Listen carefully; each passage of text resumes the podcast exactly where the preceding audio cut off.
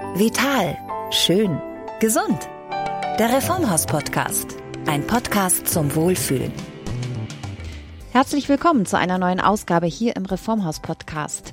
Diese Corona-Krise ist, glaube ich, eine Zeit, in der sich viele Menschen ganz ernsthaft mit Fragen der eigenen Gesundheit ja und auch des eigenen Lebensstils auseinandersetzen, denn das eine hat mit dem anderen natürlich zu tun.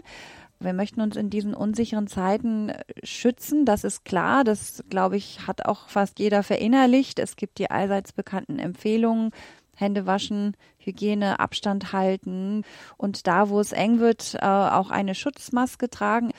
Aber ich glaube, wir können noch mehr tun und da sprechen wir heute in unserem Podcast wieder mit Monique Proske, einer absoluten Expertin bei diesem Thema, denn es geht um Ernährung. Denn sich gut und ausgewogen zu ernähren, das hat natürlich einen extremen Impact auf unsere Gesundheit. Ja, und deswegen freue ich mich wieder an dieser Stelle, Monique Proske, Reformhausexpertin und diplomierte Ernährungswissenschaftlerin bei uns zu begrüßen. Hallo. Hallo, ich freue mich. Ja, wenn es um gute Ernährung geht, ich glaube, da denkt jeder sofort an ausgewogene Ernährung. Das ist aber, glaube ich, äh, fast schon so eine Binsenweisheit, wo man dann aber, wenn man genauer fragt, und genau das tue ich jetzt, da hätte ich dann mal die Antwort gerne von einer eben Ernährungswissenschaftlerin. Was genau bedeutet denn ausgewogene Ernährung, um sich in diesen Zeiten besonders gut ja, zu wappnen, sozusagen? Ja, also damit hat man sich ja in den letzten ja, Monaten, Wochen sehr, sehr intensiv mit beschäftigt. Vor allen Dingen hat man den Fokus mehr auf die ja, sogenannten Mikronährstoffe gesetzt, aber auch auf die sekundären Pflanzenstoffe, die in ganz, ganz vielen Lebensmitteln vorhanden sind. Aber das Problem, was wir halt einfach haben, ist, dass die Deutsche Gesellschaft für Ernährung äh, bestimmte Vorgaben gibt, wie viele Milligramm, Mikrogramm je nach Nährstoff wir ähm, täglich aufnehmen sollen beziehungsweise wie viel wir auch von den sekundären Pflanzenstoffen aufnehmen sollen. Und dafür wurde die Five-A-Day-Kampagne entwickelt, also fünfmal am Tag ähm, Gemüse und Obst zu essen.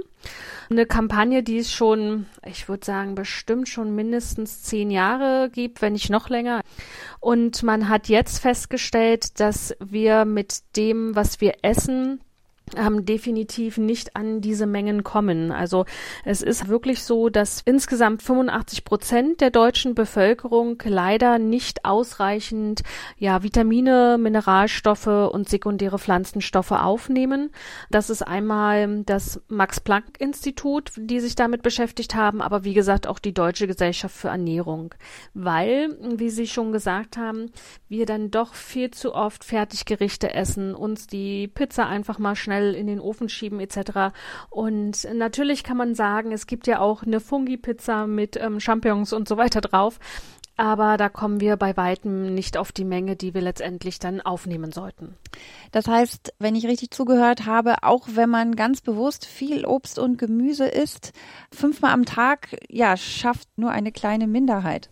Richtig. Also fünfmal am Tag sind wirklich so um die 15 Prozent der deutschen Bevölkerung, die ähm, das ähm, aufnehmen. Und das, was ich immer über die Ernährungsprotokolle meiner Ernährungsberatungspatienten mitbekomme, ist, dass sie, wenn sie auf die Menge kommen, diese auch falsch, oft falsch verteilen. Das heißt, ähm, diese fünfmal am Tag bedeutet zwei Portionen Obst und drei Portionen Gemüse und oft wird es halt umgedreht. Und die Portionen sind auch häufig falsch zusammengestellt. Und ähm, ich zeige das dann immer in den Ernährungsberatungen mit meinen Händen und sage meinen Patienten immer, eine Portion Obst ist quasi eine Hand, die ich so so einer kleinen Schale forme. Wenn ich jetzt auf das Gemüse gehe, dann sind es halt beide Hände und dann daraus wieder eine Schale forme. Und ähm, ja, ich sag mal, wenn meine Ernährungsberatungspatienten oder auch das, was die DGE letztendlich mit ermittelt hat, also die Deutsche Gesellschaft für Ernährung, kommen die meisten eher beim Gemüse nur auf eine Portion leider. Ja, das ist natürlich zu wenig und ich glaube aber ein Problem liegt in der Zubereitung. Man kann ja Gemüse auch tot kochen, sage ich mal. Ähm, also da wird halt wirklich gesagt, wenn wir jetzt die Gemüseportion nehmen, dass wir zwei Portionen äh, dann auch zubereitet ähm, essen können, ob jetzt ähm, angedünstet oder gedämpft. Das sind so die zwei besten Varianten. Und wir sollten einen Teil des Gemüses dann in Form von ähm, ja, Salaten essen, also Rohkost essen, wobei ich da aus meinen Erfahrungen als Ernährungsberaterin immer wieder sagen kann, ich habe leider viele Menschen mit sogenannten Reizdarmsyndrom, die wirklich massive Schwierigkeiten mit der Rohkost haben und dadurch massive Blähungen kriegen. Und dann muss ich ehrlich sagen, dann äh, ähm, nehme ich diese Rohkostportion, die wandle ich dann auch in eine gekochte Portion um. Apropos Darm, den Satz wollte ich schon immer mal sagen. Äh, wir haben ja schon in einer vorherigen Folge über die wichtige Funktion des Darms ähm, in Sachen Immunsystem gesprochen. Mhm. Und ähm, bevor wir jetzt näher darauf eingehen, warum genau eben in diesen Zeiten von Corona so eine pflanzenbasierte, vitaminreiche Kost mit vielen Mikronährstoffen extrem wichtig ist, da vielleicht nochmal für die, die das Thema noch nicht so vertieft sich angehört haben. Warum ist der Darm so wichtig für unsere Immunabwehr? Ähm, also der Darm oder im Darm drin sind 70 bis 80 Prozent unseres Immunsystems in Form der Darmbakterien, ähm, die letztendlich, wenn Viren, Bakterien, pathogene Keime in uns eindringen, in den Körper eindringen, quasi aktiviert werden, also oder die Immunzellen aktivieren, ob es jetzt Killerzellen, Makrophagen sind, ob es die Lymphozyten sind, da gibt's ja auch verschiedene, ähm, die werden halt aktiviert, so dass die dann diese Eindringlinge bekämpfen können, dass es dann entweder gar nicht zu einer Erkrankung erst kommt oder dass die Erkrankung halt nicht so schwerwiegend ist. Und das Problem, wenn ich jetzt mal so einen kleinen Rundumschlag machen kann, was wir jetzt in dieser aktuellen Zeit ganz massiv haben, ist nicht nur, dass wir uns falsch ernähren und da vielleicht nicht unbedingt den Darm so optimal ernähren, weil der braucht ja auch ähm, Ballaststoffe, was wir zum Beispiel dann auch viel im Gemüse und so weiter mit drin haben. Dem können wir aber auch was Gutes tun mit Darmbakterien. Das haben wir ja alles schon in der ähm, einen Folge ganz ausführlich besprochen. Das Hauptproblem, was wir jetzt halt neben der falschen Ernährung auch haben, ist halt, dass die jetzige Situation uns auch sehr, sehr viel Stress bereitet. Und das wiederum hat auch wieder Einfluss auf unser Immunsystem. Also Stress, äh, damit meinen Sie vermutlich auch Angst, also Corona und Angst. Man fühlt sich ja sehr unsicher. Was hat denn diese Art von Stress, die da ausgelöst wird, äh, was hat das für Auswirkungen auf unser Immunsystem? Also Stress ist ja quasi normalerweise eine biologisch sinnvolle Reaktion auf äußere und innere Reize, die uns halt bestimmte Phasen besser überstehen lassen. Das Problem ist aber, dass wir den Stress so ein bisschen unterscheiden müssen. Einmal es gibt Stress, der nur kurzfristig wirkt, der ist eher positiv zu sehen und dann gibt es halt auch Stress, der über längere Zeit auf uns wirkt. Da würde ich jetzt quasi diese Krise, die wir aktuell haben, auch mit runterziehen. Das ist dann so, dass diese Ängste und Existenzängste, die halt viele aktuell haben, halt im Körper so starken Stress verursachen, dass der quasi sowohl das zentrale Nervensystem als auch die Psyche und auch das Immunsystem negativ beeinflusst. Und beim Immunsystem ist es wirklich so, dass das heruntergefahren wird durch den Stress. Und äh, langfristig, also daran müssen wir äh, auch noch denken, also das war nicht nur dadurch natürlich anfälliger sind, was Viren, Bakterien oder pathogene Keime betrifft, ähm, sondern es ist auch so, dass langfristig einfach im Körper chronische Entzündungen entstehen können. Die können im Darm zum Beispiel herrschen, dann sprechen wir von chronisch entzündlichen Darmerkrankungen oder vom sogenannten Leaky Gut. Oder die können natürlich überall in den Körper hineingehen und dann kann ich natürlich auch Herz-Kreislauf-Probleme etc. kriegen. Ergänzend will ich halt noch mit hinzufügen, dass nicht nur dieser Stress diese negative Auswirkung aufs Immunsystem hat, sondern ähm, viele Menschen sind ja aktuell auch isoliert, ähm, dadurch, dass wir ja uns ja nicht mehr gegenseitig besuchen dürfen. Besonders hart trifft es da natürlich den ähm, komplett Alleinlebenden die sich ja wie in so einer Art Isolation gerade fühlen. Und hier hat man in Konstanz ähm, Untersuchungen gemacht mit Mäusen.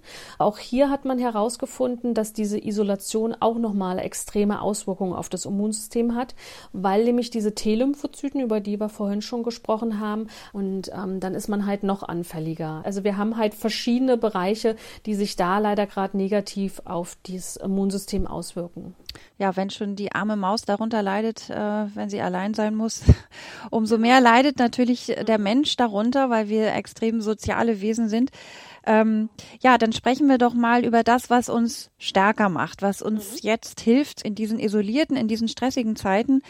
Da reden wir über das, was wir am Anfang ähm, schon kurz angerissen hatten, die gute, ausgewogene Ernährung. Und da hatten Sie ja schon gesagt, ist schwierig. Viel Obst, viel Gemüse schafft man aber eigentlich gar nicht so in dem Ausmaß, wie man es brauchen könnte. Und da kommen wir zu dem Punkt Mikronährstoffe, sekundäre Pflanzenstoffe etc.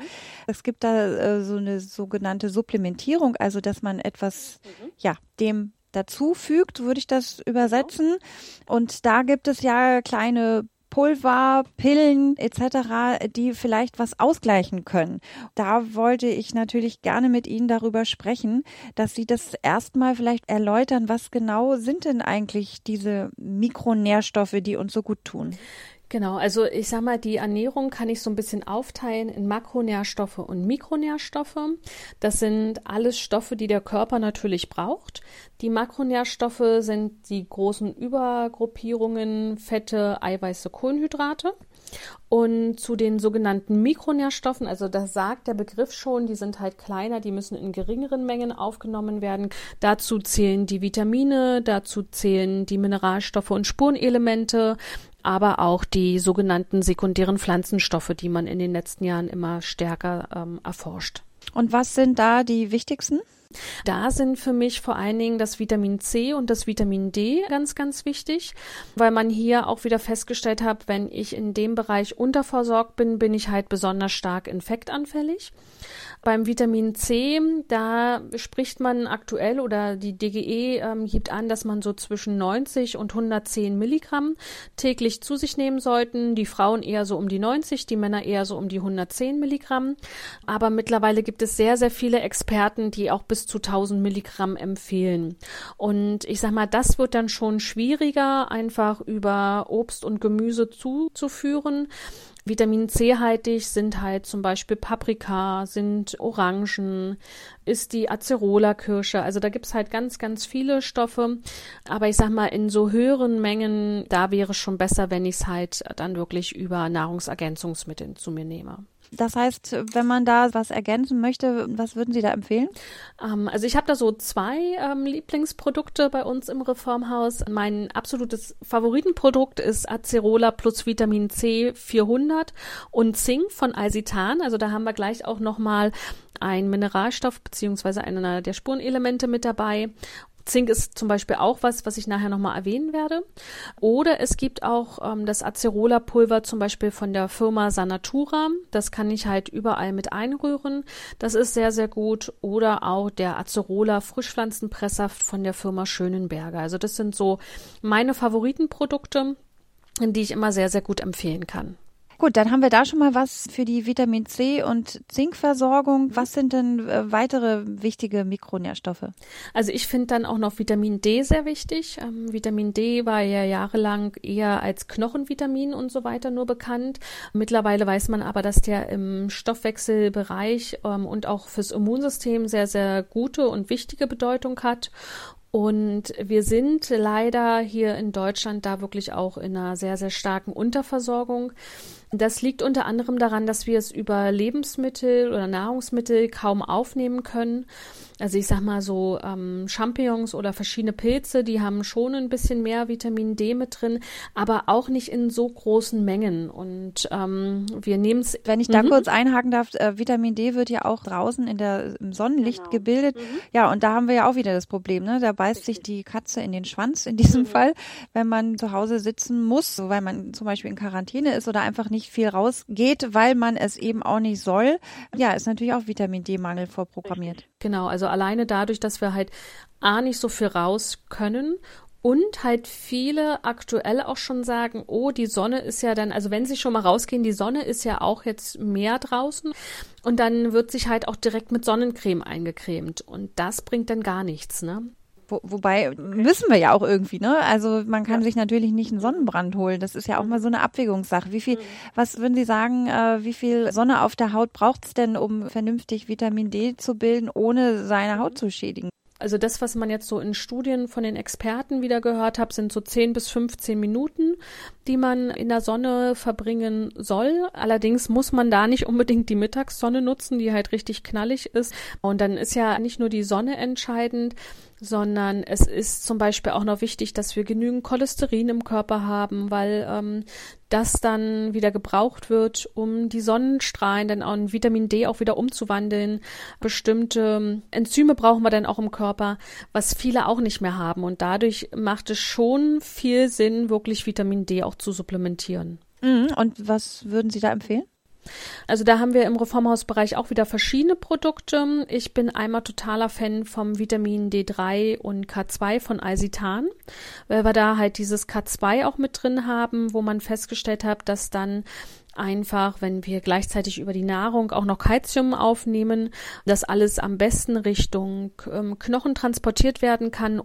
Und wir hätten zum Beispiel auch noch ein gutes Vitamin D3-Produkt von Dr. Wolz oder auch ähm, Vitamin D3-Tropfen von Hübner zum Beispiel.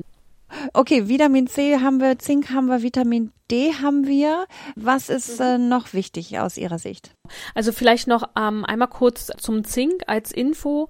Ähm, das ist zum Beispiel wichtig für die Regulierung von der Immunantwort, ähm, ist auch super für den Zellschutz. Und was ich halt auch wichtig finde, ist, dass man weiß, dass das Zink zum Beispiel auch Schleimhaut abschwellend ist. Also gerade wenn jetzt aktuell viele auch mit Allergien und so weiter zu tun haben, ähm, wo die Schleimhäute sowieso schon mehr angeschwollen sind, natürlich auch schneller und besser Viren und Bakterien aufnehmen können, kann ich damit Abhilfe verschaffen. Und das Allerwichtigste am Zink, ähm, einfach noch der Hinweis, ist, dass ich wirklich die Infektdauer mit Zink minimieren kann und auch die Symptome deutlich vermindern kann. Und deswegen macht es auch Sinn, nicht nur vorbeugend Zink zu nehmen, sondern auch wenn ich jetzt eine Erkältung habe. Das Zinkprodukt, was ich wirklich jetzt jeden Tag einnehme, ist das Zink und Histidin plus Vitamin C von der Firma Alsitan. Und ähm, das, was ich halt ähm, zum Zink auch immer mit dazu empfehlen kann, ist das Selen. Also für mich gehören die beiden immer ähm, zusammen. Ähm, auch Selen ist was, was unheimlich gut unsere kleinen Killerzellen und so weiter im Körper aktivieren kann, also sprich unser Immunsystem wieder nach oben fährt. Gerade bei vielen, die jetzt auch mit Autoimmunerkrankungen und so weiter zu tun haben, also die auch mehr Richtung Risikogruppe und so weiter zählen, da kann man dann wieder wählen. Es gibt einmal die Selentropfen von der Firma Sanatura oder halt, wir haben auch das Produkt Selen plus Vitamin A und E von der Firma Bacanasan. Wie gesagt, am besten immer in Kombination Zink und Selen zusammen. Kleine Killerzellen, das gefällt mir natürlich wieder gut. Das habe ich mir gleich aufgeschrieben. Mhm. Äh, was können wir denn noch für unsere kleinen Killerzellen tun? Ein Stichwort sind da ja sekundäre Pflanzenstoffe. Was genau, genau. Äh, ist das? Was ist da wichtig? Sekundäre Pflanzenstoffe sind, sage ich mal, Farbstoffe, Geruchsstoffe, Geschmacksstoffe, die in natürlicher Form in unseren Lebensmitteln enthalten sind. Vor allen Dingen ganz, ganz viel in Obst und Gemüse. Und zwar haben wir einmal die große Gruppe der Flavonoide. Das sind sekundäre Pflanzenstoffe, die vor allen Dingen viel in grünen Tee mit drin sind, die in Orangen mit drin sind, die in Sellerie mit drin sind. Wenn Sie gerne, sage ich mal, alles, was so rot, ähm, bläulich ist, ähm, gerne essen, wie Trauben, Blaubeeren oder auch die Aubergine, die Holunderbeere. Das sind einfach Stoffe, wo man festgestellt hat, dass die das Immunsystem, also auch wieder unsere Abwehrzellen, sehr, sehr gut aktivieren können und unterstützen können. Und man kann die natürlich über diese Lebensmittel zu sich nehmen. Wenn Sie jetzt aber sagen, okay, insgesamt komme ich ja trotzdem nicht auf diese Mengen, die ich vorhin erwähnt habe, gibt es für mich eins meiner Favoritenprodukte und zwar ist das von Dr. Voits, der Vitalkomplex, der ganz viele verschiedene sekundäre Pflanzenstoffe enthält, unter anderem halt auch diese Flavonoide. Und mit 20 Milliliter von diesem Saft nehme ich quasi 800 Gramm Obst und Gemüse auf. Es gibt halt auch noch die Holunder Immunschutzkapseln von Eisi Royal, ähm, die kann ich sehr gut empfehlen. Ich kann natürlich aber auch Achai-Beerenpulver zu mir nehmen oder Aronia-Pulver ins Müsli und so weiter mit einrühren. Und es gibt noch einen sekundären Pflanzenstoff, da würde ich auch gerne einfach ähm, nochmal was dazu sagen. Das sind die sogenannten Phenolsäuren. Die sind auch wieder viel in Beeren vorhanden, die sind aber auch im Kaffee, in Vollkornprodukten, in Nüssen da kann ich immer nur empfehlen, die auch zu sich zu nehmen, gerade wenn man eher zur Risikogruppe gehört, Richtung Asthma und so weiter, weil hier äh, verschiedene Studien gezeigt haben, dass es sehr gute Ergebnisse im Bereich der Entstehung beziehungsweise der Vermeidung von Lungenentzündung gegeben hat. Dann kann ich zumindestens schon mal so ein bisschen was vorbeugend machen und bin etwas geschützter. Ich würde noch mal kurz zusammenfassen, was alles wichtig ist. Vitamin C, Zink, Selen, Vitamin D und sekundäre Pflanzenstoffe. Mhm. Da haben Sie zwei genannt, Flavonoide und Phenolsäuren. Mhm. Und äh, die, die nicht genau jetzt mehr wissen, mit welchen Produkten das verknüpft wurde, natürlich, man kann ja immer noch mal hören, das finde ich immer so praktisch beim Podcasten. Mhm. Oder man kann sich natürlich immer, das an dieser Stelle wollte ich dann auch noch mal erwähnen, man kann natürlich immer dann im Reformhaus sich beraten lassen, weil die Reformhäuser sind ja geöffnet, oder? Genau, also die Reformhäuser sind weiterhin geöffnet. Wir haben ähm, teilweise etwas gekürztere Öffnungszeiten, ich sag mal so in den Centern beziehungsweise im Bahnhof, aber die Reformhäuser an sich haben geöffnet. Wir sind alle tatkräftig da und ähm, beraten sie gerne. Ja, Monique, ich bedanke mich tatsächlich mal wieder ganz, ganz herzlich für die tolle Beratung. Das sind natürlich alles Tipps, die helfen nicht gegen eine Ansteckung, aber die helfen uns, damit besser klarzukommen, falls es passiert. Aber ich finde es wirklich total hilfreich und beruhigend zu wissen, ich kann was für mich tun und meine kleinen Killerzellen auf dieses, auf alles ansetzen, was mir zusetzt. Mhm. Ja, Monique, ähm, vielen Dank nochmal an dieser Stelle. Sehr gerne. Und bleiben Sie gesund. Das wünsche ich Ihnen natürlich auch und allen unseren Zuhörerinnen und Zuhörern. Und wie immer noch der kleine Hinweis, man bekommt viele Tipps und Anregungen, wie man jetzt seine Abwehrkräfte stärken kann, natürlich auch im Internet auf der Seite reformhaus.de. Ich freue mich auf die nächste Ausgabe und sage Tschüss. Der Reformhaus Podcast ein Podcast zum Wohlfühlen.